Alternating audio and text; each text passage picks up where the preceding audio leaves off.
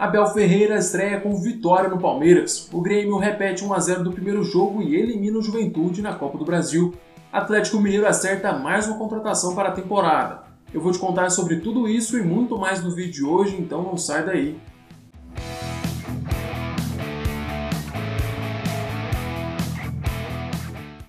E aí pessoal, que bom ter vocês aqui. Para quem não me conhece, eu sou Aurélio Barcelos, seja bem-vindo ao canal.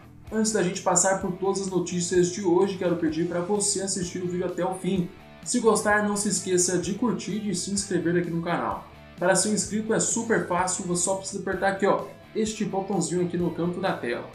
Ah, e no final do vídeo eu te conto como você pode ficar ainda mais atualizado sobre o mundo da bola. Vamos então para as notícias de hoje. Na primeira partida sob o comando de Abel Ferreira, o Palmeiras volta a vencer o Bragantino. Com 3 a 1 no duelo de ida, o Verdão precisava de apenas um empate para seguir na Copa do Brasil. Já o Bragantino precisava de no mínimo uma vitória de dois gols para levar a partida aos pênaltis. Jogando contra o relógio, o time do interior foi para cima desde os primeiros minutos. Logo no começo do jogo, o Massa Bruta já tinha finalizado a gol. Por outro lado, o Palmeiras jogava atrás, esperando o contra-ataque. Essa que tem sido a maior arma do Verdão nos últimos jogos e foi justamente assim que o time de Abel chegou ao gol. O Bragantino perdeu a bola no meio de campo e rapidamente Verón armou o contra-ataque.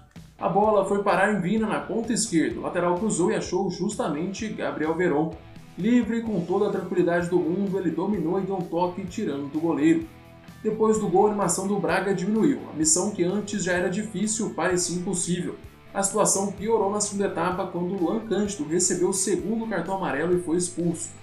Com 4 a 1 no agregado, o Palmeiras passa de fase e agora espera o sorteio das quartas de final, que acontece hoje às 11h30 da manhã.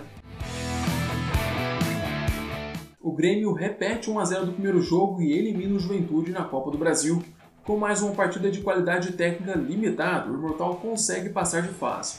O tricolor mais uma vez teve dificuldades de criação. A sequência de partidas ruins do Grêmio irritou tanto a torcida que durante o jogo vários torcedores se manifestaram nas redes sociais pedindo a saída de Renato Gaúcho. As dificuldades do meio para frente eram evidentes, e quando o time conseguia criar uma oportunidade, a defesa do Juventude tirava. Foi assim no final do primeiro tempo, quando o Barreiro, em cima da linha, tirou o gol de Diego Souza.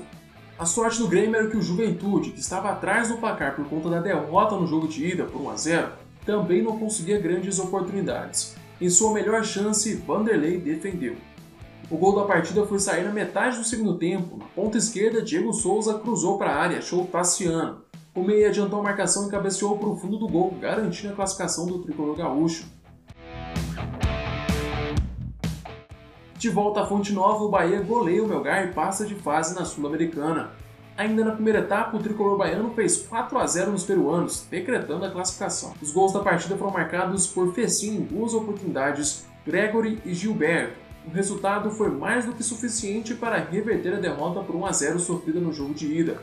Na próxima fase, o Bahia encara o União Santa Fé. Depois de ser eliminado na Copa do Brasil, o Corinthians busca reforço para o ataque. O Timão vai atrás de Jonathan Cafu, ex-São Paulo e Ponte Preta. O atacante de 29 anos pertence ao Bordeaux da França, mas está emprestado ao futebol árabe. Para contar com o jogador, o Corinthians tenta chegar a um acordo com as duas partes para que Cafu rescinda com os times e chegue sem custo a Itaquera. O atacante já está no Brasil e espera o um acordo para se apresentar no Corinthians. É bom lembrar que a janela de transferência internacional fecha nesta segunda-feira, então o Timão precisa agir rápido para fechar a contratação. O Atlético Mineiro acerta com Eduardo Vargas. O chileno de 30 anos chega ao Galo por um contrato de dois anos, se tornando o 11º reforço da era São Paulo. Para contar com Vargas, o Atlético teve que pagar 9 milhões de reais para o Tigres do México, clube que ele defendia desde 2017. Esta vai ser a segunda passagem do atacante pelo Brasil. Em 2013, ele defendeu o Grêmio, atuando em 37 partidas e marcando 9 gols. Vargas e São Paulo já trabalharam juntos na época de Universidade de Chile o jogador deve chegar em Belo Horizonte ainda hoje para assinar o contrato. O Botafogo anuncia a contratação de Ramon Dias. O treinador argentino de 61 anos chega ao Rio de Janeiro amanhã e deve acompanhar na torcida o duelo contra o Bahia no domingo. Dias é bastante conhecido pela sua passagem marcante no River Plate, onde ele conquistou seis campeonatos argentinos e a Libertadores da América na década de 90. O último trabalho do treinador tinha sido à frente do Libertar no ano passado. Ramon Dias chega ao Glorioso como o quarto treinador da temporada.